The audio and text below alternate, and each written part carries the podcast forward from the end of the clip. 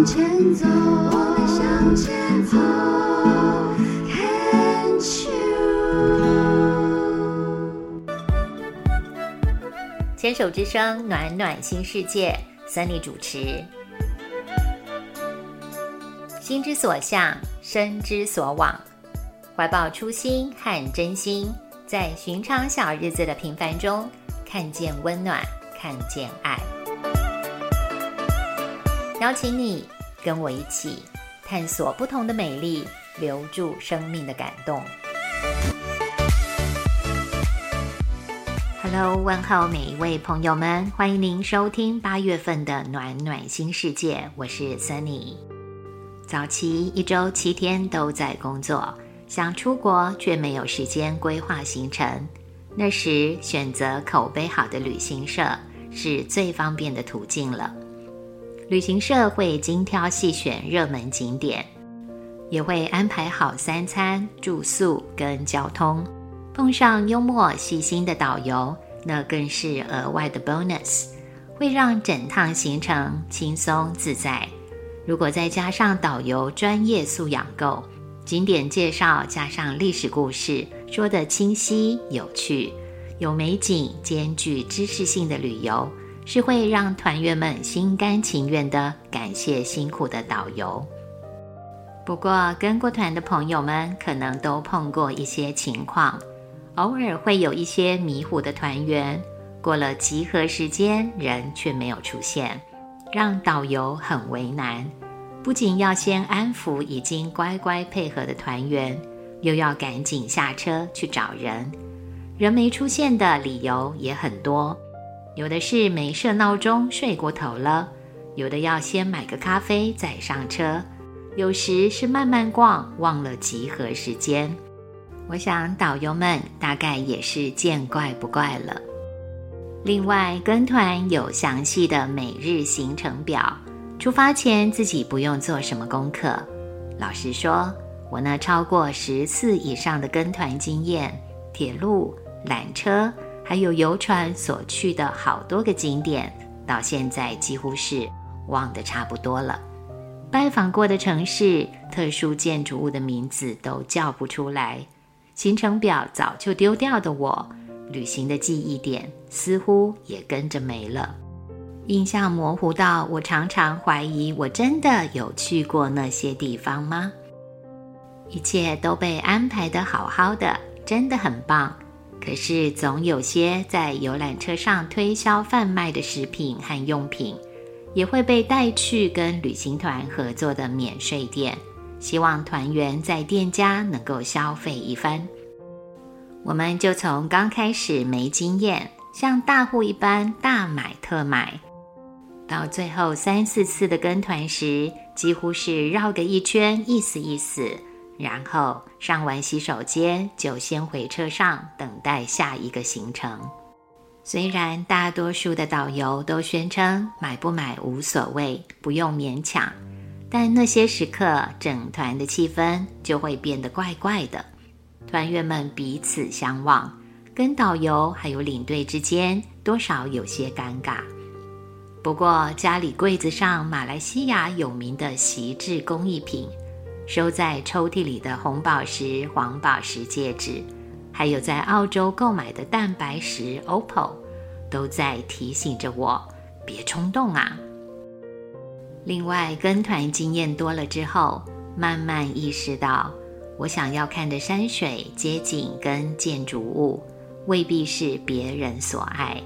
毕竟每个人对旅行的期盼都不同。例如，对某些景点无感，想提早离开，可是集合的时间还没有到。还有一次到京都岚山的时候，游览车载我们去渡月桥，却只给我们二十分钟下车去跟渡月桥拍拍照。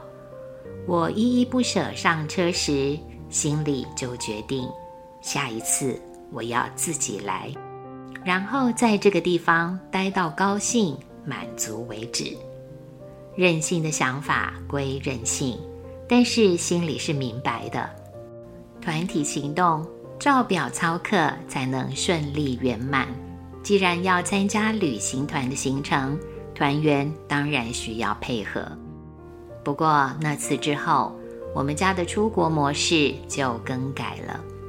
疫情之前的十年左右，我们开始转变为自由行，让孩子参与整趟行程的规划。我们像是一年多了好几个一起筹备的 projects，讨论中有取舍，旅行时也保持弹性。一家人在国外是个更紧密连结的团队，除了脑袋放空、吃吃喝喝的观光目的之外。整趟行程中跟家人的相处互动，更让我珍惜跟享受那些在国外所待的分分秒秒。每一个景点、餐厅、咖啡厅、动物园、海生馆，也因为都是最爱的人挑选跟安排的，满满深刻的印记，充满在照片跟回忆里。半退休的阶段，最美好的事情是多了许多可以自由安排生活的选择。经过疫情的洗礼，再加上来到中年熟龄的里程碑，想做的事情，想多见几次面的人，想去看看没有见过的世界，都有了不该放弃的理由。表面上，我还是习惯找些理由的正当性。来支持我的任性，稍稍稀释我还记挂在心上某些人间角色的责任感。不过，当初在面对离癌的冲击，接受癌症治疗，心里就明白一件事：社会结构中没有任何一个人是不能被取代的，现实世界里也没有什么事是非你不可。当我们一一过滤，把责任感的范围缩小到自己时，只有让自己彻彻底底没有遗憾，才是我们这辈子最重要的事。虽然人是健忘的，日子过着过着，常常又无名的把自己放大，自动调回先照顾他人的模式。还好，这些年的学习教会我要记得自己，我也能够区分记得自己、看重自己、爱自己，并非等同抛弃从小伴随我成长所养成的责任感。